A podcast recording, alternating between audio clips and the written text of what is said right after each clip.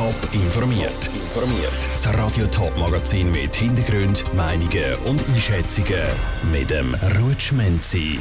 Wie der Zoo Zürich von der Zukunft soll aussehen und warum Appenzell Ausserrhoden eine Kampagne gegen Sexismus lanciert, das sind zwei von den Themen im Top informiert.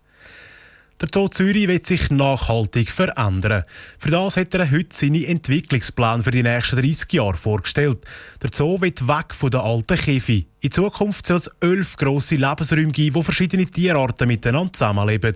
Möglichst so wie der Wildnis und so, dass sich jedes Tier wohlfühlt. Johnny Gut war bei der Präsentation vom Zoo von der Zukunft dabei. Gewesen. Graupapagei in der Lewa-Savanne zwitschern fröhlich. Genau so Lebensräume wie die Levasavanne oder die Masuala-Halle sollen die Zukunft vom Zoo Zürich sein. Das nächste große Projekt ist Pantanal-Voliere, erzählt der Zoodirektor Severin Dresen. Pantanal ist ein großes Feuchtgebiet in Südamerika und wir übernetzen diesen Bereich. Wir machen daraus also eine riesige begehbare Voliere und das heißt, wir können dann nachher große Vogelschwärme von bedrohten Vogelarten halten. Und das Wasser ist auf der anderen Seite ganz wichtig in so einem Sumpfgebiet und deswegen sollen da auch zukünftig die Tiere des Wassers, also Tapire und Riesenotter leben. Die Voliere soll 11.000 Quadratmeter groß werden also etwas grösser als die Masuala-Halle. Nach der Pantanal-Voliere wird eine Regenwaldlichtung für die Gorillas gebaut. Bei diesen Lebensräumen soll es für die Besucher auch immer etwas zu lernen geben. Vor allem die drei wichtigen Themen Naturschutz, Forschung und Artenschutz werden behandelt. Wir werden in jedem unserer Lebensräume immer einen Ausstellungsbereich haben. Das haben wir jetzt schon. Wir thematisieren gerade eine große Bandbreite an ganz unterschiedlichen Themen und wollen halt zukünftig in jedem Lebensraum eines dieser drei Themen ganz konkret ansprechen. Mit konkreten Beispielen soll den Besuchern aufgezeigt werden, wie sie selber einen Beitrag zum Natur- und Artenschutz leisten können. Es kann nämlich jeder Einzelne mithelfen, erklärt der Zoodirektor Severin Dresen. Wie man beispielsweise durch die eigenen Essgewohnheiten den Naturschutz unterstützen kann. Wie man selber durch kleine Dinge, die man vor der eigenen Haustür, vor der eigenen Wohnung realisieren kann, die lokale Artenvielfalt erhöhen kann. Und da wollen wir mit ganz konkreten Beispielen, die auch für jeden von uns umsetzbar sind, unsere Gäste erreichen und motivieren, sich dafür einzusetzen. Der nächste Lebensraum, die Pantanal Voliere, soll schon im 2025 eröffnet werden.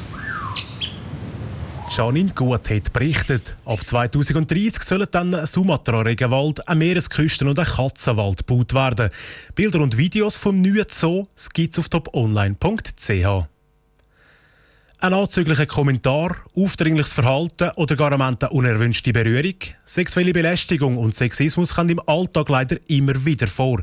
Die Abteilung Chancengleichheit beim Amt für Soziales im Kanton Appenzell-Ausserrhoden lanciert darum eine überregionale Kampagne gegen sexuelle Belästigung. Die Lucia Niefeler hat von der Leiterin von der Abteilung Chancengleichheit, der Isabel Dubois, wissen, was dann das Ziel der Kampagne «Kein Platz für Sexismus» ist.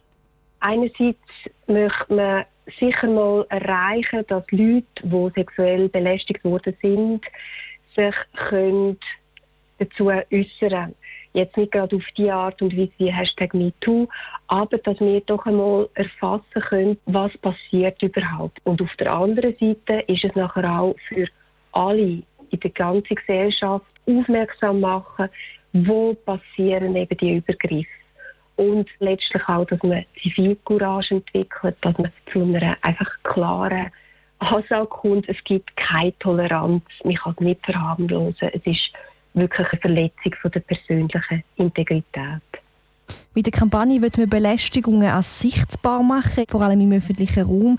Wie sieht das denn genau aus? Wir haben schon mal eine Grafik entwickelt, die natürlich eben überregional dann soll wirken denkbar sind grosse Weltformate mit einem Plakat, das sagt zum Beispiel Bahnhof Herisau, halb acht am Abend, dort hat man jemanden abgelangt.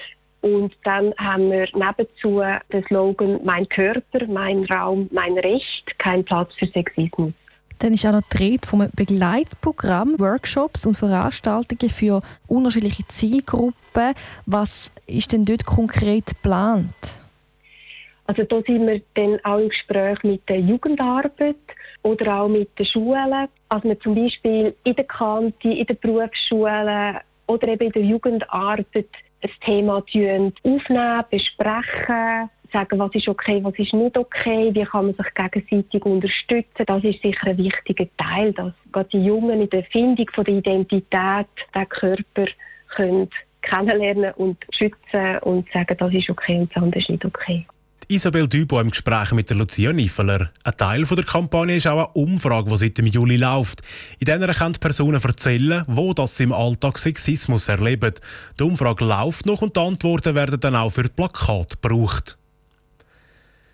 Die Corona-Krise schränkt uns seit über eineinhalb Jahren an gewissen Orten nach wie vor ein. Im Shutdown vom Anfang der Pandemie haben sich die ein oder anderen auch manchmal eingesperrt gefühlt. Aber wie ist das eigentlich, eingesperrt sein? Selin Greising hat probiert, diese Frage zu beantworten. Für das ist sie ins Gefängnis Limmatal auf einer Reportage. Gefängnis Limmatal, grüezi. Da ist Selin Greising vom Radio Top. Ich habe abgemacht für eine Reportage. Ja, grüezi wohl. Ich mache Ihnen die Tür gerade auf. Messi. Und schon bin ich im Gefängnis Limmatal gestanden. Zuerst musste ich mich mit meiner ID ausweisen. Dann bin ich auch schon empfangen worden vom stellvertretenden Gefängnisleiter Jan Streitberg. Er hat mich auf eine Tour durchs Gefängnis Limatal mitgenommen. Der erste Halt war der Spazierhof. Ein Raum ist es, etwa drei Meter hoch, oben ein dickes Gitter, wo die Sonne durchscheint. Es sind alles massive Betonwände, die mit Graffitis bemalt sind, die gerade aus einem Computergame kommen könnten. Da gehen die Insassen spazieren, einmal am Tag, eine Stunde lang, können sich da aufhalten. Wir haben den neu gestaltet, äh, letztes Jahr. Die Insassen schätzen es sehr. Und am Nachmittag findet jeweils Sport statt. Einen Fitnesstrainer, der einmal in der Woche kommt. Wir haben Fitnessgeräte hier. Und wir haben weitere Spazierrunden in der Woche. Wir laufen weiter durch den Gefängnisdschungel, durch lange Gänge, die immer wieder durch Gitter getrennt sind. Links sind meistens die Zellen der Insassen, rechts hat es verschiedenste Aufenthaltsräume. Dann sind wir in einen Raum hineingekommen, wo ein Stuhl vor der Glasscheibe steht und nochmal zwei hinter der Glasscheibe. Es ist der Besucherraum. Im ganzen Konstrukt innen ist das Mikrofon eingebaut. Das heißt, das Gespräch kann aufgenommen werden, wenn es äh, die Staatsanwaltschaft das so will. Bedeutet natürlich für den Insass, der hier kommt, er hat keinen Kontakt mit äh, den Angehörigen. Es findet keine Berührung statt. Sie sehen sich nur und können miteinander reden. Und dann sind wir einen Stegen drauf und sind wieder dort gestanden, wo ich zuerst reingekommen bin. Eingesperrt sein. Das ist schon ein spezielles Gefühl, auch wenn ich das eingesperrt sein jetzt nur am Rand miterlebt habe. Der Beitrag von der Selin Greising. Mehr Informationen über Gefängnisführung und ob Freiheitsentzug laut Kriminalexperten auch wirklich etwas bringt, gibt es auf toponline.ch. Top informiert, auch als Podcast. Mehr Informationen gibt es auf toponline.ch.